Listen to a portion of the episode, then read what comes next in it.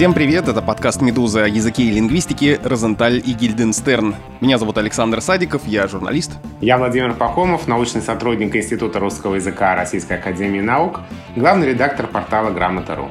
Продолжается третий сезон нашего подкаста, и каждый выпуск мы берем какую-то одну тему, один пласт лексики или языковое явление, связанное с русским языком. Но сегодня у нас особенный случай, потому что мы вступаем на самую, пожалуй, опасную дорожку, даже более опасную, чем в первом выпуске про секс, потому что сегодня мы будем говорить про мат. С одной стороны, по аналогии с тем, как мы называем наши темы, можно было бы сказать русский язык и мат, но на самом деле, согласись, это не совсем точно. Это совершенно не точно, потому что мат — это неотъемлемая часть русского языка, и противопоставлять язык и мат, конечно, нельзя. Другое дело, что, возможно, мы могли бы сказать литературный язык и мат, и поговорить об их соотношении, потому что мат не входит в состав литературного языка. Но это уже нюансы. Перед нами в каком-то смысле стоит вызов, потому что мы решили, ну вот э, поговорить про мат может, наверное, каждый, но сегодня мы поговорим об этом, не употребляя ни одного русского матерного слова. Поговорим, откуда взялся мат,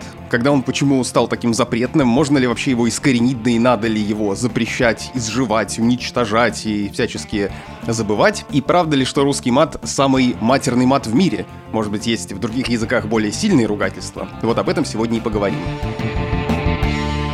Да, мы действительно берем на себя обязательство не произносить ни одного матерного слова. Ну, все равно не разочаровывайтесь. Я думаю, что много интересного мы вам сегодня о русском мате расскажем. Люди наверняка подумают, вот сейчас сам главный редактор «Грамоты.ру» будет материться, не дождетесь. Ну, я думаю, что ни для кого не секрет, что все мы люди, и все мы эти слова знаем и употребляем, как минимум про себя.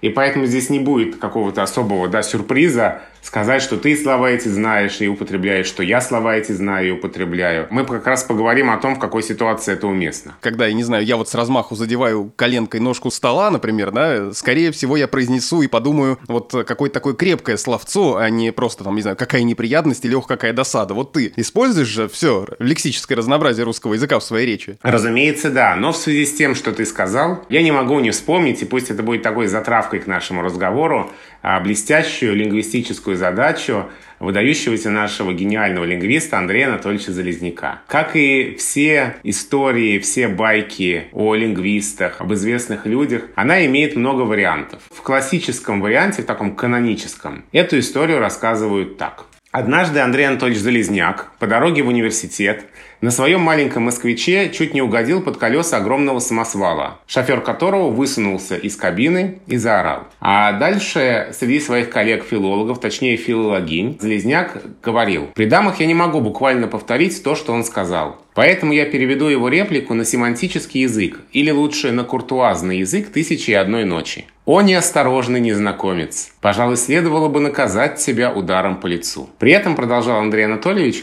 все богатство значений, заданных элементами неосторожный, незнакомец, наказать, удар и лицо, было передано с помощью ровно трех полнозначных слов – образованных от одного и того же корня. Задача имеет одно решение. Торжественно закончил Залезняк. И, в общем, из этого действительно выросла лингвистическая задача, которую где-то задают иностранцам, где-то она там бродит по интернету, как такая классная задачка о русском языке. Я предлагаю тем нашим слушателям, которые с ней не знакомы, за время, что они слушают наш подкаст, попробовать ее решить. Мне кажется, что мы не сможем сказать правильный ответ в этом выпуске, учитывая, какую тактику мы избрали в самом начале. Разумеется, да. И кроме того, все-таки мы подчиняемся требованиям, которые предъявляют к СМИ. Но на самом деле по поводу именно одного решения это не очень точно. Скорее, один корень, бесспорно, используется, а варианты могут быть разные.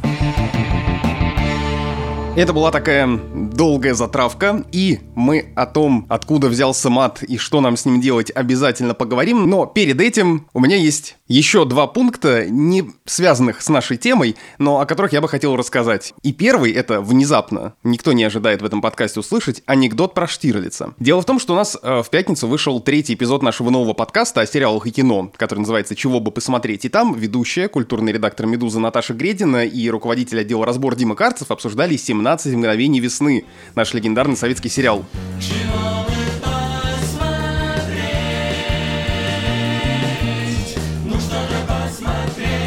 Так что этот эпизод обязательно послушайте. Так вот, в конце они играли в игру «Закончи анекдот про Штирлица», и я в итоге это не могу развидеть. Поздно вечером в доме Штирлица раздался телефонный звонок. Он поднял трубку и услышал томный голос радистки Кэт. «Штирлиц, вам, наверное, одному не спится?» Могу спиться и один. Да, да, да, да, да, да. Все эти анекдоты я, конечно, наизусть знаю, мы все их знаем, и каждый раз смеюсь. Вот такое у меня чувство юмора. Но я, пользуясь случаем, хотел рассказать свой любимый анекдот про Штирлица. Штирлиц выстрелил в Мюллера. Пуля отскочила. Броневой, подумал Штирлиц. Я обожаю этот анекдот на самом деле, да. А у тебя есть любимый про Штирлица? Да, у меня любимый такой. Тоже здесь языковая игра. Эсэсовцы перекрыли все выходы в доме Штирлица. Ему пришлось уходить через вход. Это все игра слов, а мы, филологи, любим хорошую игру слов. А теперь обещанные ответы на письма. Это второй пункт нашего такого внезапного лирического отступления. Нам на почту подкаст собакамедуза.io приходят письма в подкаст Розентали Гильденстерн. Вы можете нам тоже написать, и мы постараемся на все ваши вопросы ответить и в эфире, и вне эфира. Так вот, Николай э, пишет нам это скорее не вопрос, а очень любопытная история по поводу прошлого нашего выпуска, который был посвящен деньгам. Я слышал, как вы обсуждаете варианты оплатить картой оплатить по карте, и решил поделиться маленькой истории, пишет Николай. Я переехал в Москву из Екатеринбурга. Вместе с поступлением в университет в моей жизни началось время, когда я начал гораздо чаще самостоятельно расплачиваться в магазине, сообщать кассиру, что буду рассчитываться без использования наличных денег. И я привык говорить, можно картой или картой, пожалуйста. Но, когда я приезжаю в Екатеринбург, мои школьные друзья меня троллят за эту привычку и обзывают москвичом. Оказывается, в Екатеринбурге в этой ситуации говорят «безнал». Можно ли безналом или, пожалуйста, безналом? Более того, когда я пытаюсь по-московски сказать местным кассирам про карту, они понимают с третьего раза и часто переспрашивают, так это безналом, что ли? Надеюсь, что занимаясь этой темой, пишет э, наш слушатель Владимир Пахомов с коллегами, исследует региональные отличия. Было бы интересно узнать, как устроено разделение на безнал и карту. Может, еще какие-то варианты есть. И мне кажется, это одна из тех историй, как э, история про файл и мультифору в Новосибирске и разные другие региональные словечки. Это отличный вопрос и классная история. На самом деле, я думаю, что э, безнал это тоже неоднозначно, потому что оплатить безнал безналом можно приложив карту, оплатить безналом можно переведя деньги, да, с помощью там мобильного приложения, а оплата карты, кажется, снимает эту неоднозначность. Ну, в общем, это действительно хорошая тема для исследования. Я думаю, что если у нас состоится перед тотальным диктантом наше традиционное тотальное путешествие, если ситуация позволит, мы же во время наших путешествий обычно задаем жителям городов, через которые мы проезжаем, какие-то вопросы. И вот можно одним из таких вопросов сделать вопрос, как вы говорите, имея в виду оплату карты безналом. Вот можно об этом спросить. Это хорошая идея, спасибо. Постараемся ее реализовать. Итак, наконец, про мат. Одну из самых дискуссионных и, в общем-то, вечных тем, связанных с русским языком, слова которые есть и которых в то же время нет. Недавно британские ученые, ох уж эти британские ученые, а именно психологи из э, Килского университета, это город Кил в Англии. Так вот, они провели эксперимент и высказали предположение по его итогам, что настоящий мат помогает справиться с болью, а искусственно придуманные слова никак не помогают. Ну, на самом деле, это странное, но очень забавное исследование. Они взяли около 100 добровольцев, предложили им опустить одну руку в ледяную воду и не стесняться в выражениях, если что-то такое почувствуют. При этом надо было использовать обычную, естественную, скажем так, матерную брань, и при этом два несуществующих ругательства, которые ученые придумали специально для этого опыта. И в итоге эксперимент показал, что повторение матерных слов облегчает физическую боль, ну, по крайней мере, по словам самих испытуемых, а от вымышленных слов такого эффекта нет. Не уверен, что можно всецело доверять этому исследованию, но выглядит любопытно. По-моему, это общеизвестный без британских ученых. Главная функция мата в русском языке языке, если мы используем его в той функции, для которой он, собственно, и существует, а не для связки слов предложений, это ведь очень такой острый эмоциональный выплеск. Это когда действительно очень больно физически или душевно. И вот тут-то нам и пригождаются те самые слова, которые именно используемые в такой функции и помогают снять эту боль. Ах ты ж некрасивый какой человек, нехороший, да? Он неосмотрительный незнакомец, да. Это именно из этой серии. Если эти слова используются просто так э, между делом, эта их функция теряется, и что тогда делать, когда действительно у тебя рука в ледяной воде или что-то еще случилось? Вот в чем проблема. Понимаешь, здесь же еще фишка в том, что не просто они проверяли мат и не мат, а слово, которое они как бы придумали как ругательное, оно не действует, потому что за ним нет этой истории и нет этого эффекта из-за того, что оно эмоционально никак не заряжено. Именно так. И это подтверждает мой постоянный тезис, что в язык ничего искусственно нельзя ввинтить. Будь это литературное слово матерное или какое-то другое. И еще одно исследование, точнее опрос уже непосредственно про наш русский мат, это в начале года проводил финансовый университет. Они опросили жителей разных городов России с населением, ну, крупные города с населением более 250 тысяч человек. И выяснили, кто из них чаще всего использует ненормативную лексику. Интересно вообще, насколько честно люди отвечали, но в итоге в лидерах по этому показателю, как они выяснили, а, тоже не до конца методология мне ясна, но Владивосток, Нижневартовск, Хабаровск и Сургут, в этих городах живут люди, которые чаще всего употребляют мат. А реже всего мат можно услышать в Петрозаводске, Чебоксарах, Вологде, Петербурге и Химках.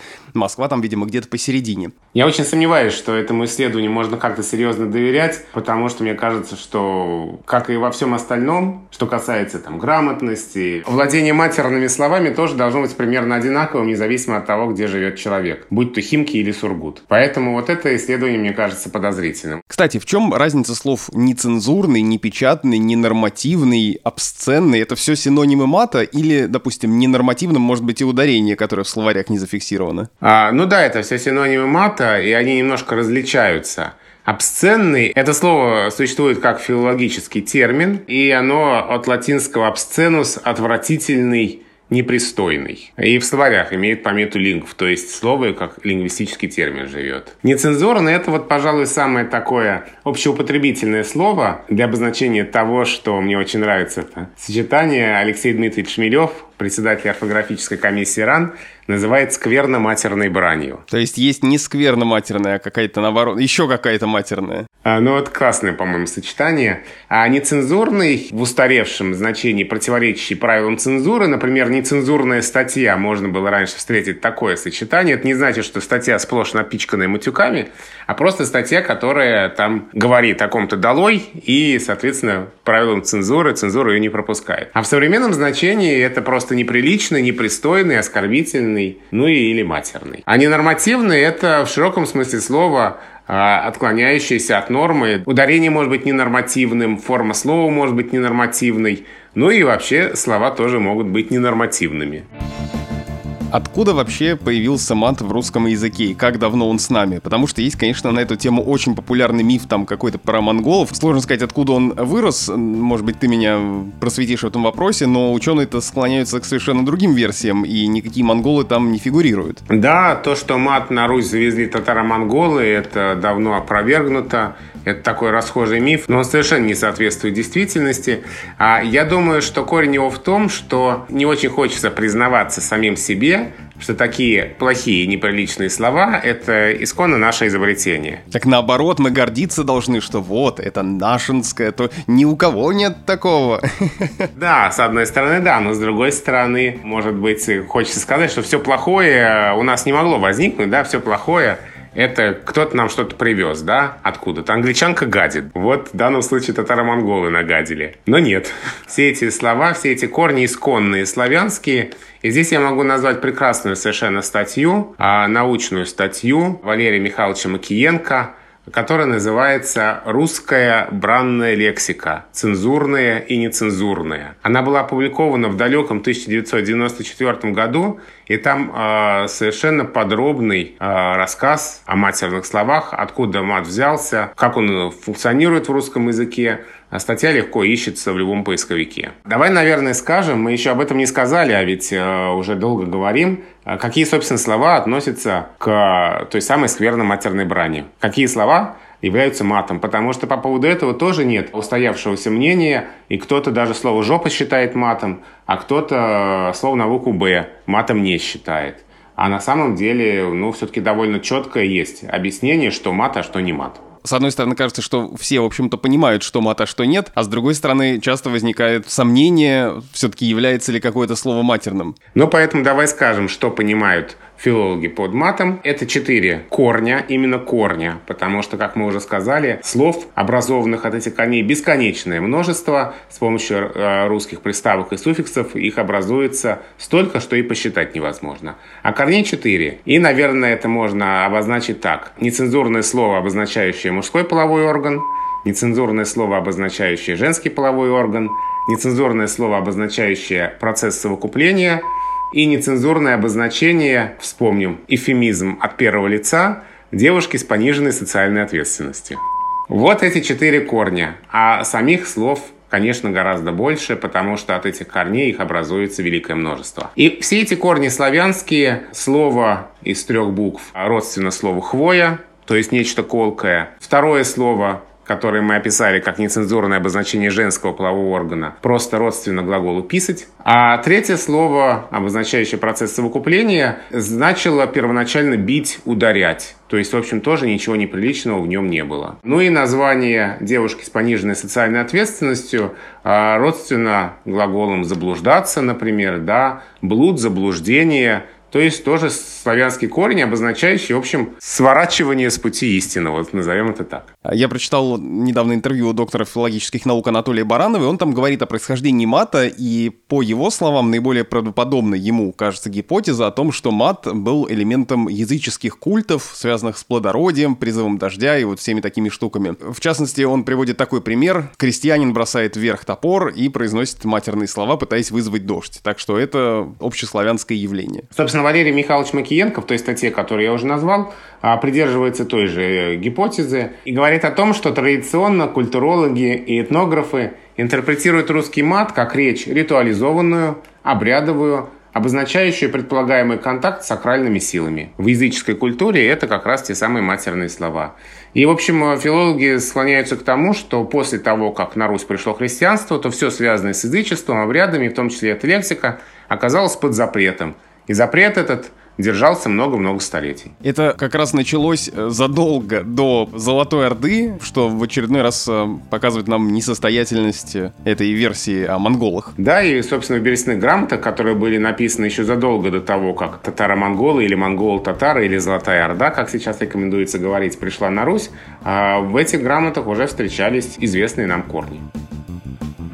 Ну и вот опять же, э, я тут прочитал, что первая словарная фиксация мата относится к началу 20 века. Это было в одном из изданий словаря Даля под редакцией все того же самого моего любимого профессора Будуэна де Куртене. Да, который не Пьер де Кубертен. Да, и не Фердинанд де Сосюр. Именно так, действительно. В словаре Дали изначально не было этих слов, но в третьем издании, которое вышло под редакцией Ивана Александровича Будуэна де Куртене, выдающегося нашего филолога, а, эти слова появились, собственно, там была не только задача а, редактора включить эти слова в словарь, но и, в общем, общее научное редактирование словаря Даля. Потому что здесь можно опять об этом сказать. Словарь Даля не был академическим словарем русского языка, он был противопоставлен академической лексикографии. И множество слов, которые Даль поместил там в одно гнездо, на самом деле не являлись родственными. А с другой стороны, многие слова, которые удали в разных словарных статьях, они на самом деле родственные. Были там и ошибки в толкованиях, и придуманные далем слова.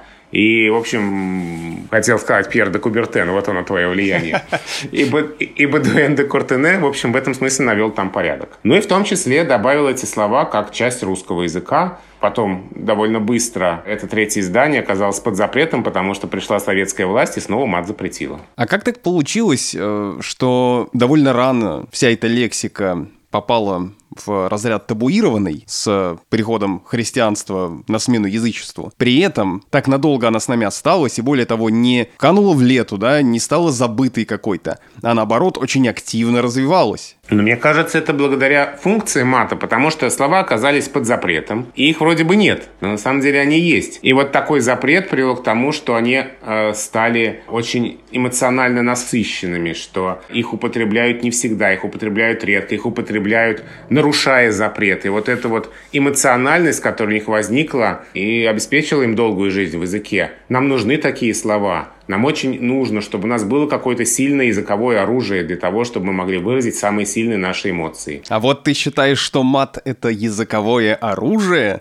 Можно ли матом, я не знаю, навредить кому-то? Ну, может быть, это не оружие, может быть, это таблетка. Хорошо, пусть это будет таблетка, которую ты принимаешь для того, чтобы сам себя немножечко вылечить, излечить от этой самой боли. Здесь я могу подкрепить свои слова авторитетом Максима Анисимовича Крангауза, которого мы цитируем с тобой в каждом выпуске нашего подкаста. Крангаус говорил в одном интервью, можно как угодно относиться к русскому мату, но он выполняет очень важную функцию. Поскольку он всегда был сильно табуирован, то превратился в особо сильную брань, которая выражает особенно сильные эмоции. Здесь э, слово «сильный» не случайно так часто повторяется. А это, правда, именно очень сильные слова.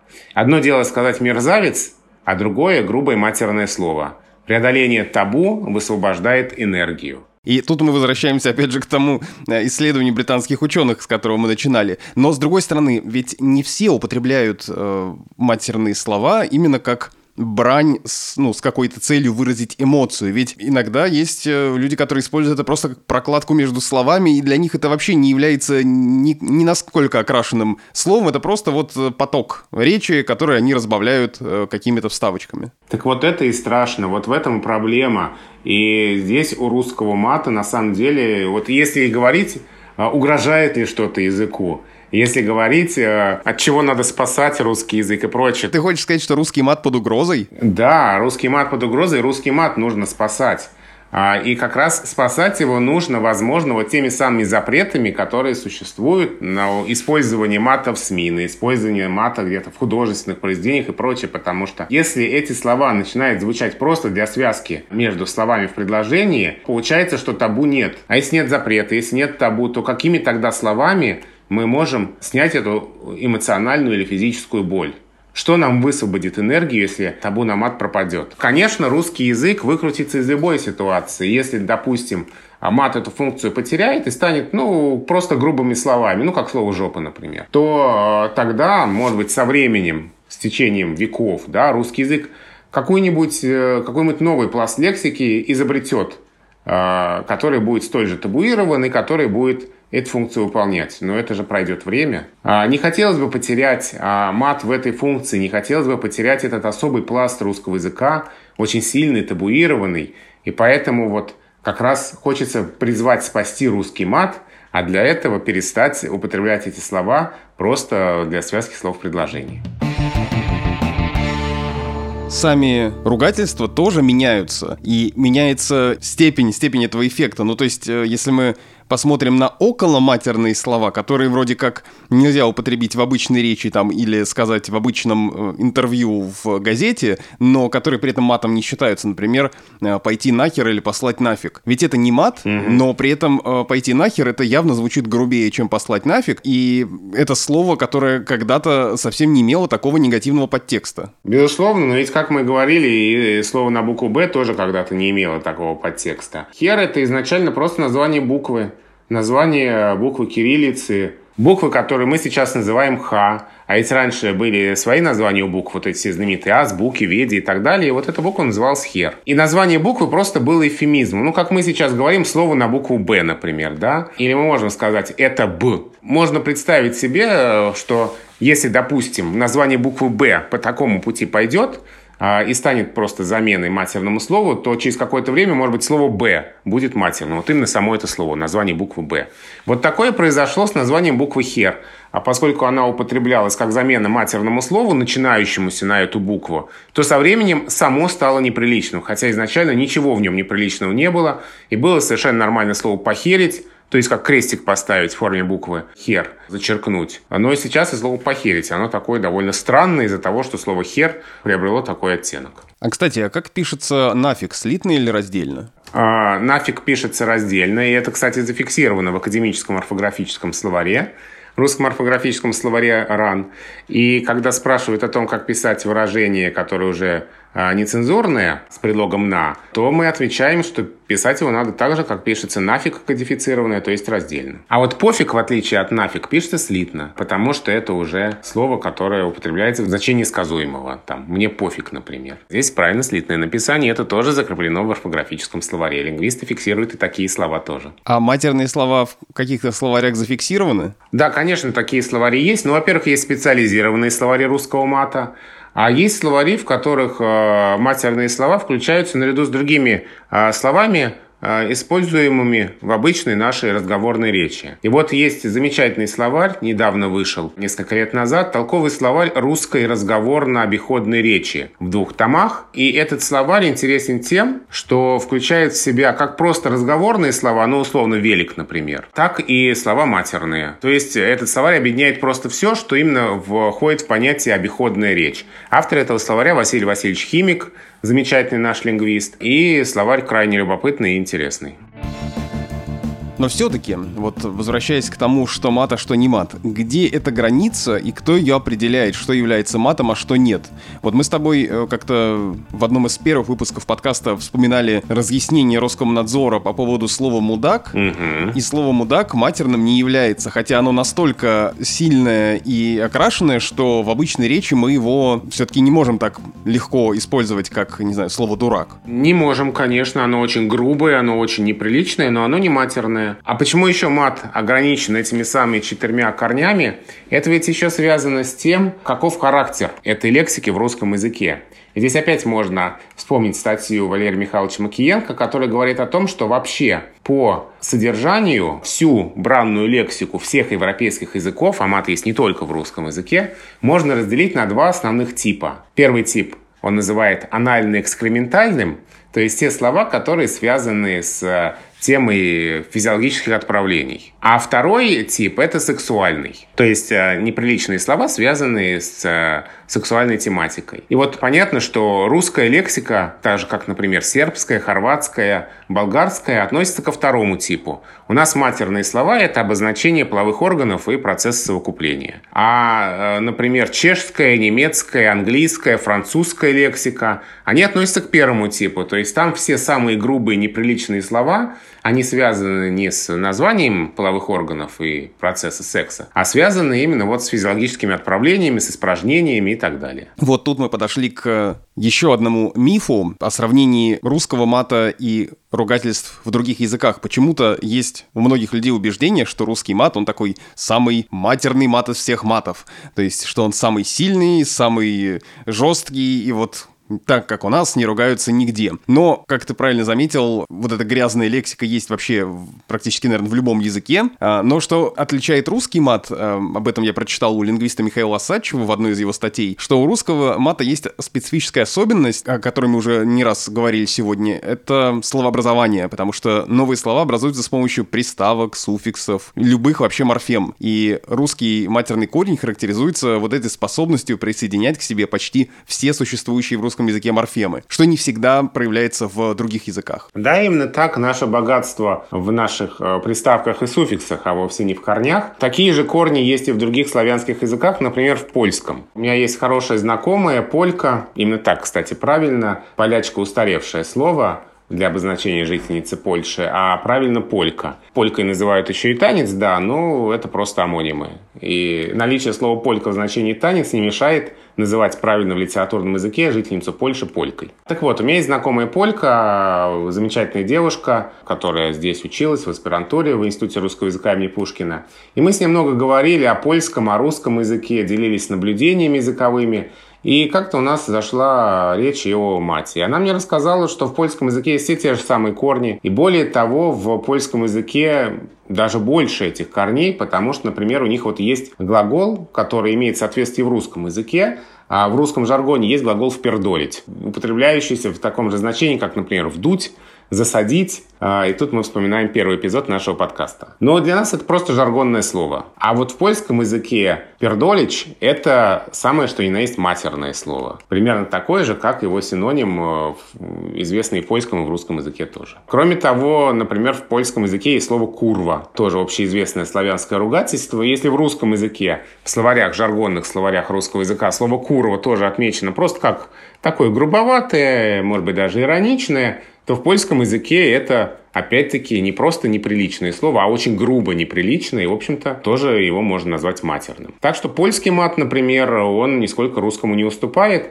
а еще он очень интересен тем, что какие-то там те же самые наши корни употребляются в других сочетаниях, не могу их, э, не буду их называть, потому что слова звучат похоже, но значит они немножко другое, и это тоже интересно очень сопоставлять и сравнивать. То есть э, мы поставили себе цель не употребить ни одного русского матерного слова в нашем подкасте, но э, чисто в научных целях произнести что-нибудь э, по-польски с тем же значением мы можем. Вполне, потому что мы здесь не нарушаем никакие запреты, связанные с законом о русском языке и законом о СМИ, а в чисто научных целях мы имеем право на это. Если говорить о других славянских языках, ну вот я уже сказал, что чешский, он же вроде тоже славянский язык, да, но он относится к другому типу бранной лексики, да, то, что Валерий Михайлович Макиенко называет анально-экскрементальной. И там одно из основных слов это слово «пырдал», то есть задница, и, э, соответственно, разные слова и выражения, в которых употребляется это слово. То есть, действительно, каждый язык богат на соответствующие корни. Просто в русском языке, как совершенно правильно говорят лингвисты, в том числе Михаил Асачий, богатство русского мата обусловлено вообще богатством русского словообразования в целом. Мы, конечно, много смотрим фильмов э, на английском языке, знакомы с англоязычной культурой, а, учим, в конце концов, английский язык в школе, практически все из нас, наверное, это делают. И, естественно, мы сталкиваемся и с разными грубыми словами в английском языке. Но меня всегда удивляло, как, например, англоговорящие люди различают слово «фак» в значении «черт», «чертовский», да, и в значении уже непосредственно, скажем так, «акта саити». И я задал, естественно, этот вопрос э, шеф-редактора международной версии «Медуза», автору подкаста «The Naked Правда» Кевину Ротроку, спросил, говорю, как вы вообще это различаете? Есть ли у вас вот эта вот граница цензурщины и нецензурщины? Он сказал мне, что факт — это всегда цензурное слово, но это считается особенно грубо, когда это именно в сексуальном значении используется. И в несексуальном смысле можно, например, даже в фильмах для подростков один раз произнести это слово. При том, что на радио, телевидении и в СМИ писать и говорить слово «фак» недопустимо. Именно поэтому есть много примеров песен, которые исполнители меняют специально для телевидения и для радио, чтобы эта цензурная версия могла пройти в эфир. Например, там у певца Сило Грина была популярная очень песня, которая в цензурной версии называлась «Forget You», но в оригинале, который вышел на альбоме, там совсем другое слово стоит.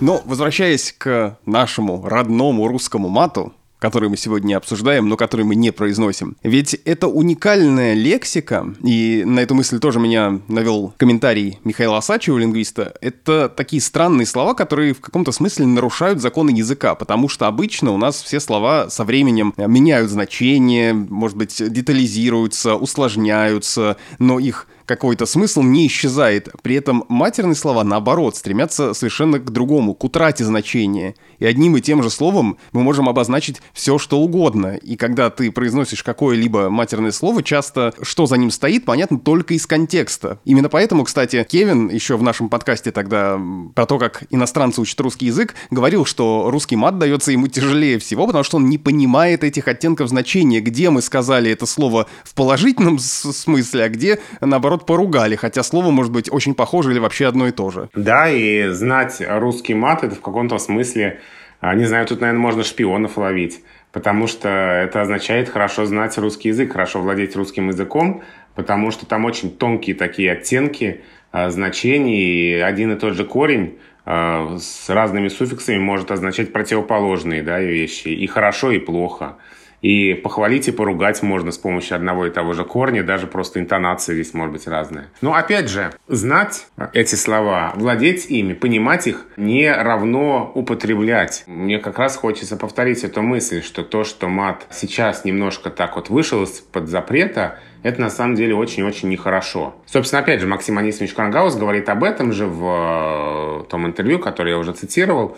Он напоминает, что в советское время запрет на мат был, но он носил такой культурный характер. А в 90-е годы, говорит Кронгауз, в культурной среде запрет мата был расценен как политический, как запрет свободы слова. Тогда интеллигенция стала сильно расшатывать сложившуюся систему табу в публичном пространстве. Выпускались газеты с матерными словами, ставились спектакли, в которых актеры не стеснялись в выражениях. И это привело к ослаблению мата как оружия. Вот Кронгауз тоже называет мат оружием. Ведь чем слабее табу, тем слабее и энергетика брани. Полная свобода убивает и выхолащивает мат, который уже не может выполнять свою функцию. Ну и Крангаус говорит, что если мы уж вскрыли ящик Пандору, то его уж не закрыть окончательно, а тем более, что мат успешно пережил многие запреты. Но сейчас, согласись, в интернете э, мат вполне спокойно себя чувствует, и очень многие его легко употребляют. Взять тот же YouTube, там и в э, вполне нормальных программах, интервью и еще где-то мы можем услышать мат, и это всеми воспринимается как вполне нормальная штука, хотя мы не можем это увидеть ни на телевидении, ни на радио, ни в нашем подкасте. Нужно ли все-таки как-то законодательно или еще каким-то образом запрещать мат? И я так понимаю, что ты стоишь как раз на стороне того, что запреты скорее положительно влияют на русский мат. Запреты помогают его сохранить, да, в этой его особой функции, но по поводу запретов тоже надо очень аккуратно, потому что невозможно же законодательно влезть в обычное общение людей между собой. А запреты, наверное, должны касаться какой-то публичной сферы, да, вот и СМИ, и художественных произведений, там, например, театральных спектаклей и так далее. А в такой непринужденной переписке в интернете, то тут уже, конечно,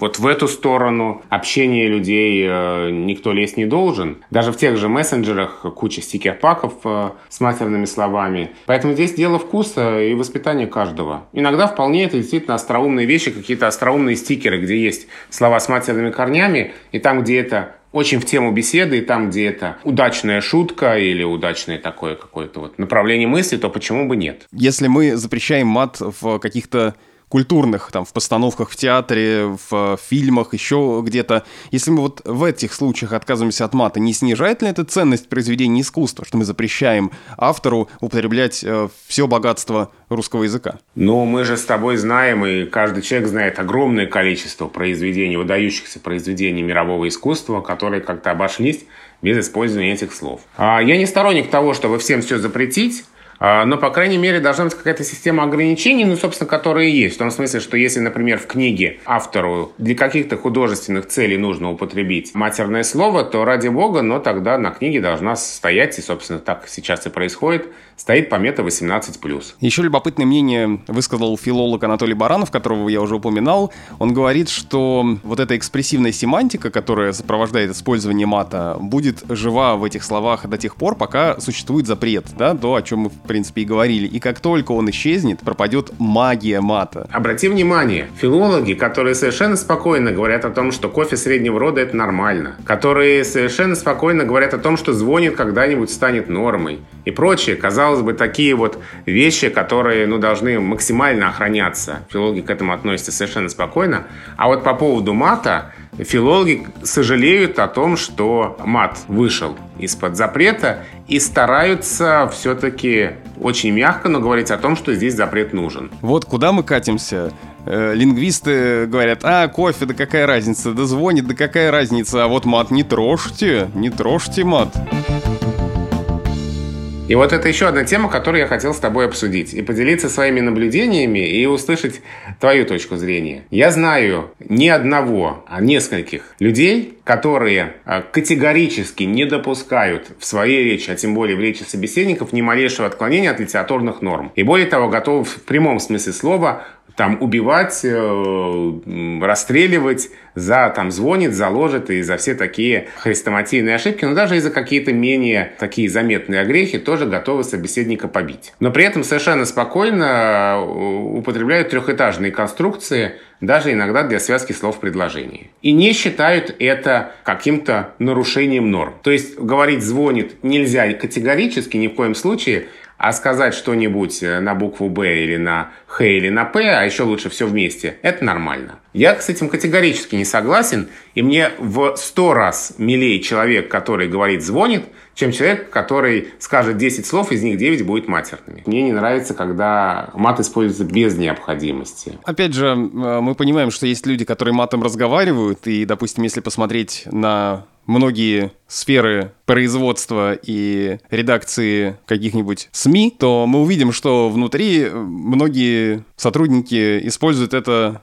как обычные слова, потому что они уже к этому привыкли и не, не могут иначе. Но мне кажется все-таки, что хорошо владеть матом, это еще надо уметь, потому что вот так вот искусно и красиво выражаться, чтобы аж заслушаешься, могут далеко не все. И когда употребляются эти слова к месту и не к месту, и просто лишь бы сказать э, что-то, заменив какое-то другое слово, мне кажется, это не очень интересно. Мат иногда может быть даже и в каком-то смысле красивым, когда ты восхищаешься, как человек искусно это делает. Вот я, например, вообще не умею материться нормально, поэтому я практически эти слова не употребляю, только если, вот, я не знаю, ударился где-то или что-то у меня упало и разбилось, я вот тогда могу что-нибудь такое ляпнуть, ну, или там, не знаю, подкаст не записался, да, мы разговаривали целый час, а потом я смотрю, а файл пустой. Вот тут я могу что-нибудь сказать, а как-то специально выражать свои мысли матом у меня нет ни желания, ни каких-то навыков. Да, действительно, это надо уметь делать, и это может в противном случае производить впечатление, что ты как подросток, который вот узнал это слово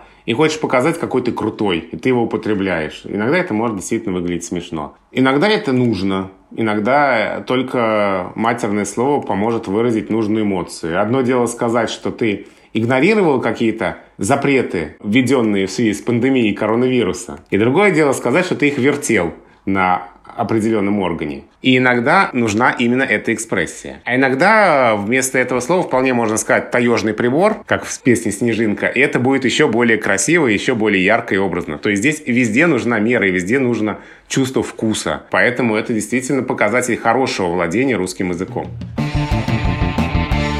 Вначале мы задали лингвистическую загадку имени Залезняка, связанную с э, нецензурной лексикой. Мы не можем привести ни один из вариантов правильного ответа, поскольку мы поставили себе невыполнимые условия в сегодняшнем выпуске. Ну, слушай, мы его выполнили, по-моему. Мы же не, не назвали ни одного русского матерного слова. Да, мне кажется, люди от нас после этого отпишутся, потому что они скажут, ну вот, я так ждал, а тут на этом подкасте даже не стоит и значка 18+. Про секс предупреждали, ой-ой-ой, там сейчас что-то страшное будет, а э, про мат даже э, очень детский выпуск получился. Так вот, что же в итоге сказал водитель Залезняку. Напомним эту фразу. Водитель открыл окно и произнес фразу, которая переводится на литературный язык следующим образом.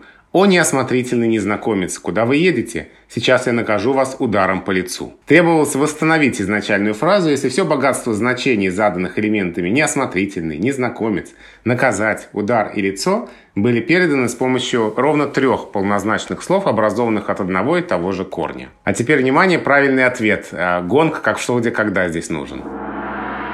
На самом деле здесь все слова образованы от корня, э, который начинается на букву «е». И, наверное, здесь надо идти от слова «лицо», потому что только слово «лицо», пожалуй, однозначно описывается в русском матерном словаре с помощью одного слова, и дальше уже все остальные слова тоже с этим корнем. Ну а понятно, что поскольку корень один, а суффиксов может быть много, то эта фраза может иметь несколько вариантов ответок, все они будут примерно правильными.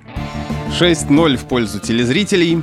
На этом заканчивается сегодняшний выпуск подкаста Розентали Гильденстерн. Мы попытались поговорить, насколько это возможно, об истории и значении русского мата. Если у вас есть еще вопросы, обязательно задавайте их на почту подкаст собакамедуза.io и слушайте наш подкаст и многие другие в новом приложении Медузы, которое есть и в App Store, и в Google Play, поэтому на любой смартфон вы можете его установить. Меня зовут Александр Садиков, я журналист. Я Владимир Пахомов, научный сотрудник Института русского языка РАН, главный редактор портала Грамота.ру. Подписывайтесь на нас, мы есть на всех основных платформах. Это Apple, Google, Spotify, Bookmate, Яндекс Музыка и, в общем, практически любое приложение, в котором вы слушаете подкасты, в том числе CastBox. В общем, везде мы есть, оставляйте там комментарии, звездочки, лайкайте нас, э, рассказывайте о нашем подкасте своим друзьям, ну и слушайте другие подкасты Медузы, например, наш новый подкаст о сериалах и кино, который называется «Чего бы посмотреть», посмотреть. Там уже вышло три выпуска. Один про Штирлица, про 17 мгновений весны, другой про Твин Пикс и еще один про сериалы о сексе и отношениях. Вот, кстати, привет нашему первому выпуску. Сериалы Фиби Уоллер-Бридж, Дрянь и Беги. До встречи! thank you